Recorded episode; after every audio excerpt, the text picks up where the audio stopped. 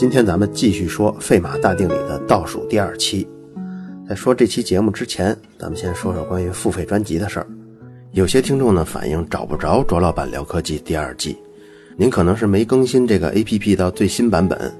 如果您已经更新到最新版了，那么您可以点击我的头像，在我的主页中，您可以看到一个蓝色的呆呆的小人儿，那就是卓老板聊科技的第二季。如果您这样也找不到呢，您可以点击 APP 首页第二个标签分类，分类下面的大图写着付费精品，点进去以后可以看到付费精品排行榜 TOP 五十，在这个排行榜中，卓老板聊科技就很方便的可以找到了。如果这样的方法您还是没有找到，那么咱们有机会再见吧。卓老板聊科技第二季到现在已经更新了三期的内容，有一期呢讲的是跟物理相关的，是讲人类认识世界是以是以十亿为单位一步一步推进的，还有一期讲了为什么哺乳类动物没有长绿毛的，还有一期讲的是最近美国传出的超级细菌感染的病人。当前的喜马拉雅 APP 这个版本呢是第一个有付费收听功能的，还有很多大小的问题。首先呢，就是苹果手机付费特别麻烦，必须先给 Apple ID 充值，然后才能买喜马拉雅的喜币，然后才能收听节目。这个不是喜马拉雅故意刁难用户的，而是苹果为了壮大自己的支付体系，强迫用户做的事儿。所有的软件充值都必须这样，不只是喜马拉雅。另外呢，就是你的手机是不能越过域的，否则就没法购买喜币了。假如说你的手机必须要越狱用。那么我推荐您下载逻辑思维的得到 APP，就是得到知识的这两个字得到，那里的首页就可以看到卓老板聊科技了。付费内容这件事儿啊，不光对大家，对我也是一个新东西。时代变了，在知识廉价的社会里头，人们也不会生活的很幸福。从前呢，我很不理解的有两件事儿，一个就是大学的教科书啊，不论是哪个出版社出，哪个作者写。同样名称的教科书，它的内容几乎一模一样。这本书实际购买的价格也都在十块钱出头。另外一件事呢，就是当我去了意大利上学之后，我发现教科书根本买不起，便宜的四十多块钱，贵的一百多块钱、两百多块钱，这个可是欧元。但是相同的课程，不同的教科书，你看它的差别是非常大的，几乎没有雷同的。从前我不理解这两件事儿。但现在我稍稍有了些感觉，因为我发现他每一本书都是花心血写出来的，这些知识跟心血，它就值一百多欧一本。假如说每本书最终只卖一欧的话，那么为了养活自己，作者一年就不得不出几十本书，那样的书就只能是东拼西凑的，那样的教科书里面的内容只能是东拼西凑的。好，咱们进入费马大定理的故事。经过之前几期加罗瓦生平的故事，还有群论的相关基础知识，我们回到怀尔斯的证明当中。从前的数学家证明古山至孙猜想思路啊，是证明一个椭圆方程 E 序列跟模型式的 M 序列是相配的，然后再去找另一个 E 序列也跟另一个 M 序列相配的，就这样一对一对的找下去。这样找下去呢，对数是无限多的。所以不论你找了多少个，所以不论你找了多少个。E 序列跟 M 序列相配的对数，你都无法证明所有的 E 序列跟 M 序列都相配。但是怀尔斯是用另一种方法，他这种方法下可以对比所有的 E 序列和所有的 M 序列中对应的特定位置的元素。所以按照他的方式呢，就是先对比 E 一和 M 一，看匹配不匹配。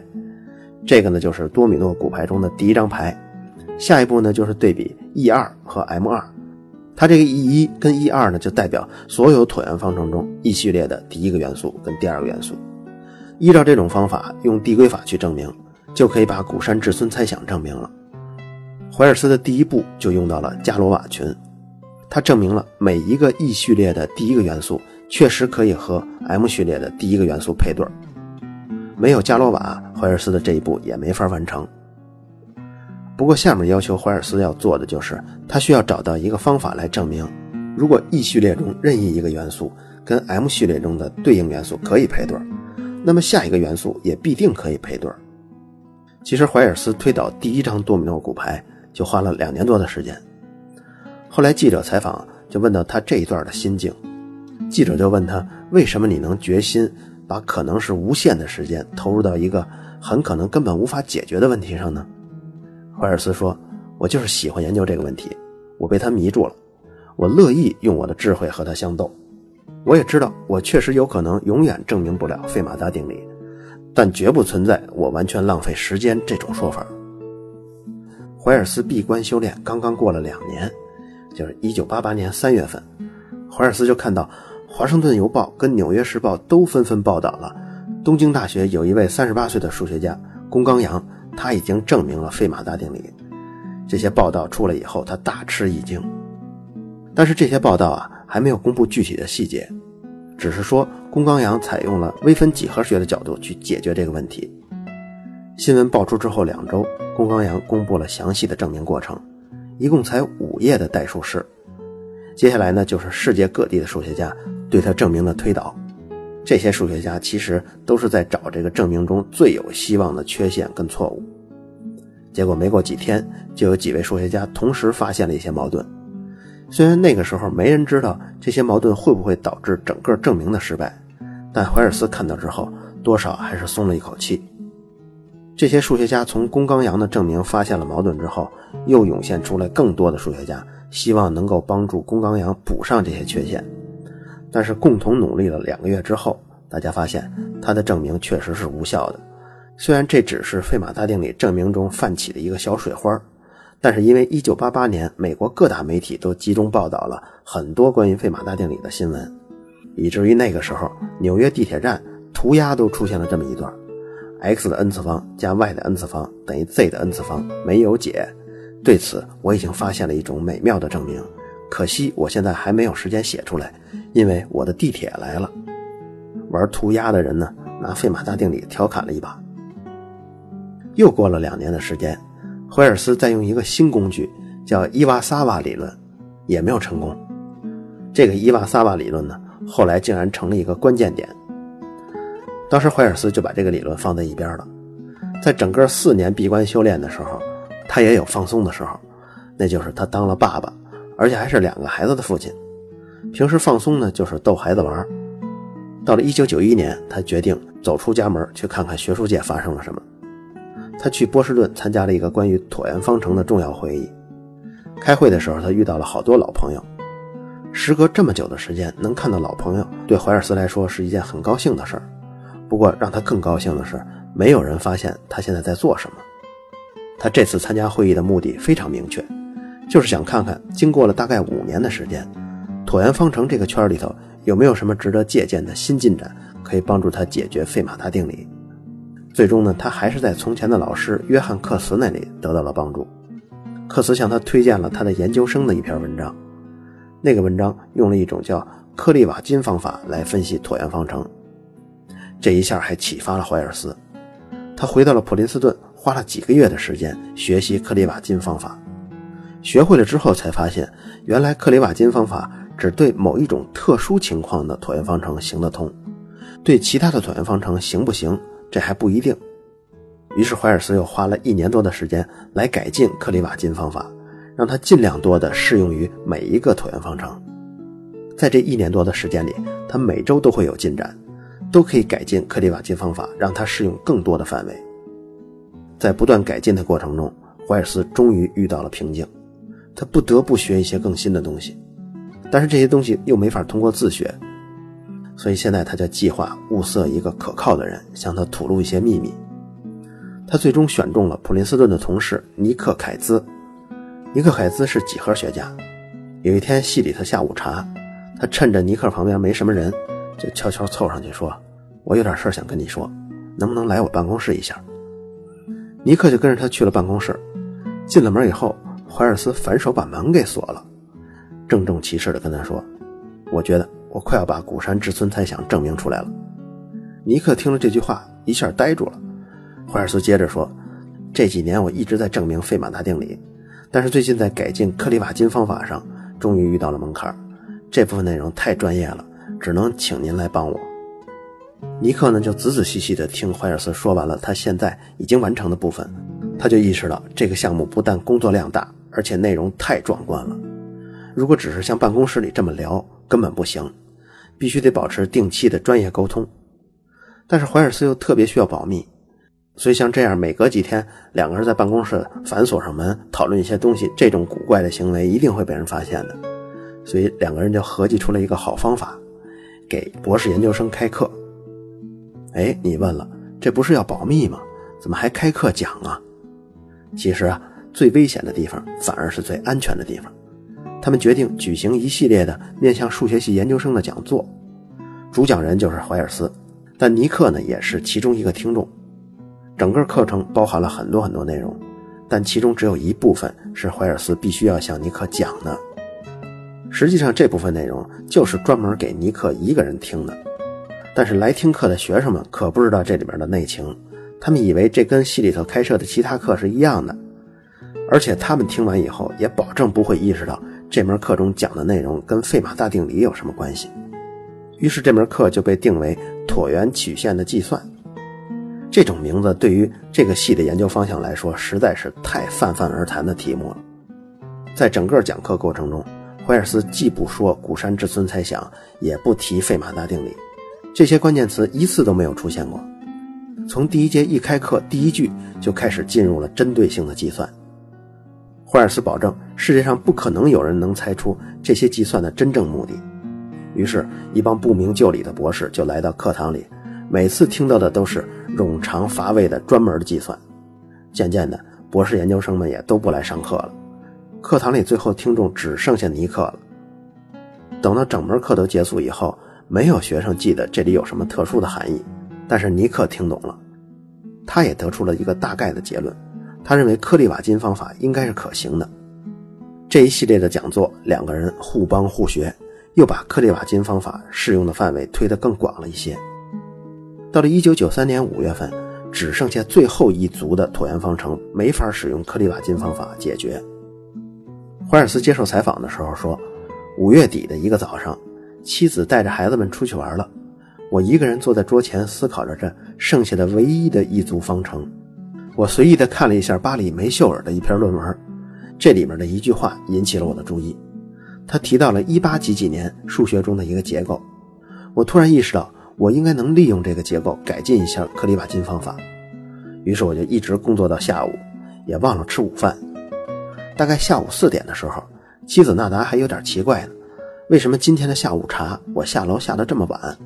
我告诉他我已经解决了费马达定理。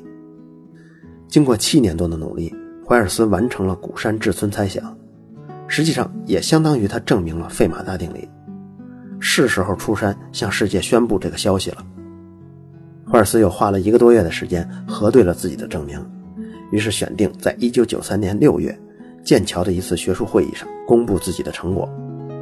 怀尔斯本来就是剑桥人，所以他能在自己的家乡宣布这个成果，他也非常满意。这次会议的组织者之一就是怀尔斯从前的导师约翰·克茨。他上来就发言说：“咱们这次会议来了世界各地的数学家，当然怀尔斯也是我邀请的。这次会议我们一共安排了一周的演讲时间，因为很多人都有重要的演讲要发表。本来我给怀尔斯安排了两次演讲时间，但是后来我听说他时间不够用，所以我把自己的演讲时间也匀给了他。他跟我说要有重大的结果要宣布，不过我也不知道具体是什么。”怀尔斯提前三个礼拜就到了剑桥，他希望能找个这方面的人来帮他看下论文。他找的就是刚刚提到的，在他论文的最末期给了他启发的巴里梅秀尔。巴里看过之后又吃惊又困惑。之后的两周时间里头，关于数论方面的牛人陆陆续续的都来到了剑桥，流言四起，连证明了古山至孙猜想跟费马大定理等效的里贝特也来了。他就在开会前听说怀尔斯证明了费马大定理，不过里维特没当回事儿，因为每次大会之前总会有谣言的。但有人还是挺相信谣言的，那就是怀尔斯的老师约翰克茨。他也问过怀尔斯：“你是不是证明了费马大定理？”怀尔斯并不直接回答，这就让约翰克茨更起疑心了。他说：“怀尔斯，你究竟证明了什么？咱们要不要先跟媒体开个通气会呢？”怀尔斯只是轻轻的摇头，紧闭双唇。七十三年前，希尔伯特在回顾了数学二十三个问题的时候，说到了费马大定理。当时已经五十八岁的希尔伯特说，他可能活不到看到定理被证明的那一天了。不过在座的年轻人也许可以，但是现在看来，当年在座的年轻人也一个都没赶上看到定理证明出炉的那一天。怀尔斯的演讲题目是“模型式椭圆曲线和伽罗瓦表示”，他没有用任何费马呀、古山至村猜想这些关键词，光看题目估计也很难估计出他要说什么。他不是一共三次演讲吗？第一次演讲说的是一般性的内容，带着大家回顾了这些领域的进展。大部分没听说过谣言的数学家并不觉得这些问题有什么重要的，平时工作中对这些细节也没有注意过。但是另一部分听说了谣言的人，就像吸血鬼一样，嗅着一丝一毫费马大定理的味道。等第一次演讲结束，谣言就四下乱飞了，电子邮件已经在所有数论学家中传开了。怀尔斯从前的一个博士生卡尔鲁宾，当时他参加会议的时候已经是教授了，他就充当起现场记者的角色。第一次演讲一结束，他就马上给美国的同行发了邮件，说：“各位。”怀尔斯今天做了他第一次的报告，他没有宣布谷山至尊猜想的证明，但是他正在往那个方向讨论。他还剩两次演讲，所以他还在保密当中。我猜他打算证明哒哒哒哒哒，又说了一大堆，咱们就不具体说数学名词了。然后他接着写道：“根据他所说，他似乎不会证明整个猜想。我也不知道这些内容对费马大定理问题有没有帮助。大家随时联系。”第二天，怀尔斯讲完之后。这哥们儿继续播报，他发电子邮件说：“今天的报告中，怀尔斯说到了我昨天猜测的内容，但精妙之处将在明天出现。我真不知道为什么他要用这种方式进行，这是他多年来一直从事的规模非常宏大的工作。他似乎对此很自信。我会及时告诉你们明天情况的。”最后一天演讲来的人就更多了，凳子早就不够坐的了，很多数学家只能坐在地下。屋子里站不下，就只能站在走廊里头，有的还扒着玻璃往里看。每一个还在世的促成这个猜想证明的人都到了，巴里梅秀尔、里贝特、克里瓦金悉数到场。这些数学家们都带好了相机，准备记录这历史性的一刻。经过近八年的努力，怀尔斯开始了第三次演讲。不过，据他本人说，他已经记不清太多那次演讲的细节了，他只能回忆起当时的气氛。虽然新闻界已经听到了风声，不过幸好还没有派来记者。当时研究所的所长准备了一瓶香槟酒。当怀尔斯刚刚宣读完整个证明过程的时候，会场一直保持着特别的凝重和寂静。当他一步一步的推导，最终写完了费马大定理这个命题的时候，他说：“我想我就在这里结束。”紧接着，会场里爆发出长久的掌声，经过了很长时间才静静安静下来。然后很多数学家都提出了一些细节上的问题，怀尔斯都一一作答了。等到终于没有人再继续提问的时候，会场突然安静了下来，紧接着又是一轮经久不息的掌声。这之后，怀尔斯甚至有了巨大的失落感。他说：“因为在这么久的时间里，费马大定理几乎是他生活的全部，这个定理的证明已经和他的生命密不可分了。现在怀尔斯失去了他。”就感觉放弃了自己身体的一部分，但是旁观者可不是这样的心态。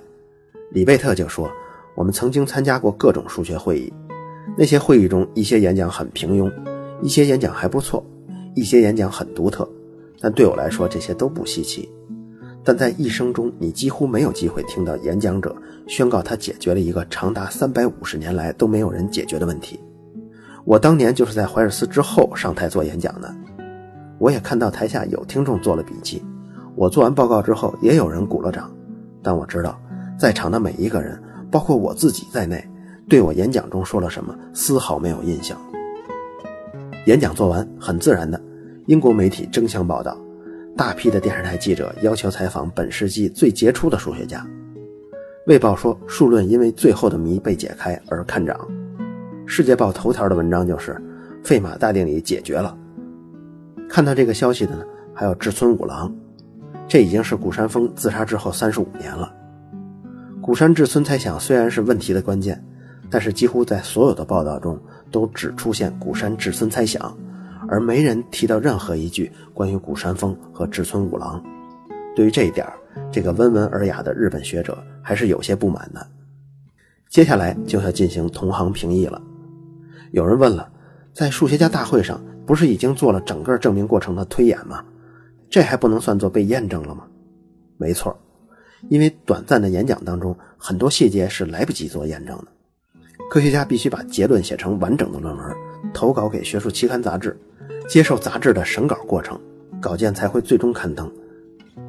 刊登之后，在几年内没有人提出足够强的证据，说明他的证明是错了，这个证明才会最终被接受。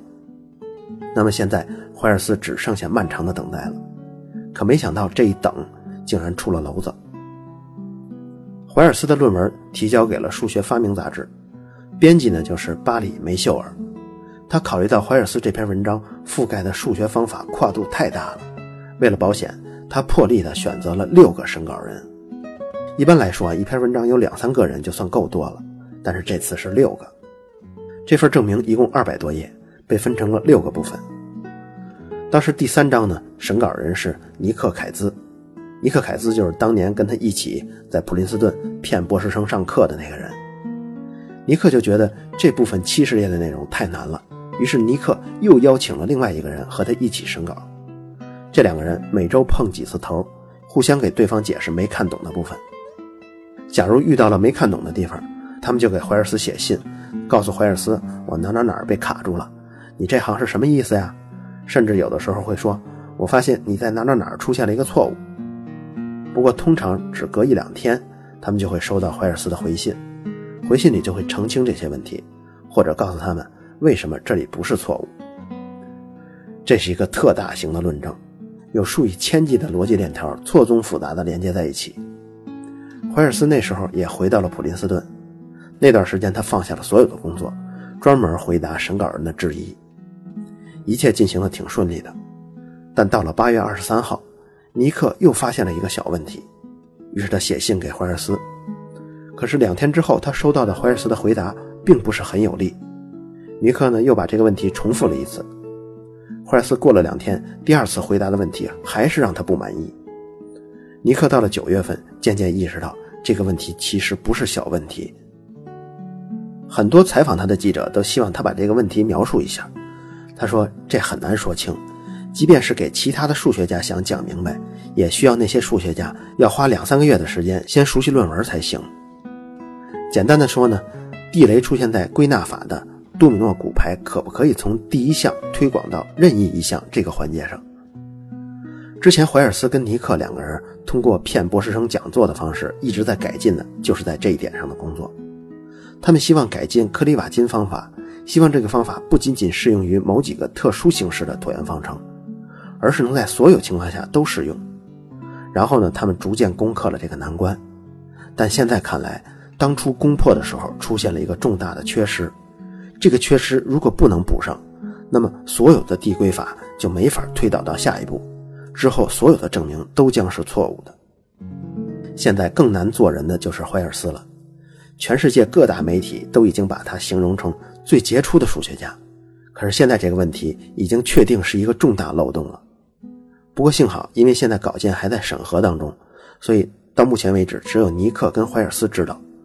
但是留给怀尔斯的时间并没有之前那么充足了，怀尔斯要竭尽全力补救这个证明。怀尔斯的妻子自从和他结婚之后，就目睹了丈夫证明的整个过程。本来以为就要成功了，但现在丈夫又不得不和一个可能毁掉一切的错误苦斗。怀尔斯想起那段时间，他最忘不了的就是妻子的乐观。纳达对怀尔斯说：“他唯一想要的生日礼物就是费马扎定理的证明。”纳达的生日呢是十月六号，可是到了十月底，因为其他审稿人的工作已经完成了。就是尼克这里问题一直卡着，所以论文不能发表。论文有严重漏洞这个事儿，到那个时候六个审稿人都已经知道了，但他们还是讲信义的人，他们一起保守着这个秘密。但是数学圈已经绷不住了，从六月份就宣布证明，到现在已经过了四个月的时间，为什么还不发表论文的审稿意见呢？很多数学家，甚至很多大众媒体都想方设法联系到了这六个审稿人。要求他们澄清一下目前的进度，这些审稿人只能拒绝评论。怀尔斯一直希望他能在短时间里补上这个漏洞，但是让他忐忑的是，这个漏洞也许可以补上，但也有可能是通过一段时间研究之后，发现它是不成立的，这样整个证明都会废掉。他越着急，问题就越棘手。每次补足了一方面的缺陷以后，就会导致论文中其他部分出现更多的问题。怀尔斯又跟时间搏斗了两个月，实在扛不住了。在一九九三年十二月四号晚上一点半，他给数学系写了一封邮件，承认这篇论文中还有重要的问题没有解决。他将在来年的二月份开设一门课程，专门讲述这方面的工作。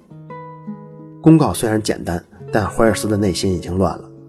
当时很多的媒体都报道了他的失败，而且都拿他跟1988年日本的那位宫冈洋挑战费马大定理失败做对比。他后来回忆起这段时间，说多年来秘密演算给他带来的喜悦跟激情已经被烦恼跟失望取代了。他童年的梦想已经变成了一场噩梦。从前七年不论多艰难，不管问题看上去多么不可逾越，他和心爱的问题总是密不可分的。这是他童年的恋情。现在，当他公开了问题之后，本来就已经很失落了，可是后来竟然还出了问题。就算怀尔斯想解决这个问题，也突然面对几百几千人来分他的心。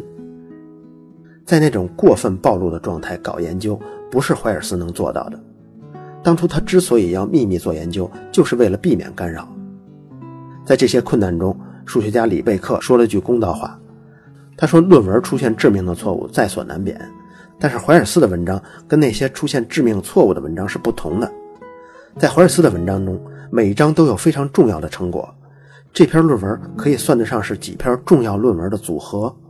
虽然问题出现在第三章，但是如果我们干脆把第三章拿掉，剩下的部分依然是非常优秀的论文。但是数学界并不知道这些，因为怀尔斯的论文始终没有公布。这当然是投稿人的权利。但是数学界却在不断的施压，他们说这个证明的价值非常高，负责任的人应该尽快的公布论文。现在一个数学史上本来应该值得铭记的事儿，变成了一件笑柄。怀尔斯坚持不公布论文，因为他知道，只要一公布，如果那个漏洞是可以补上的，他自己的心血就容易被人抢走。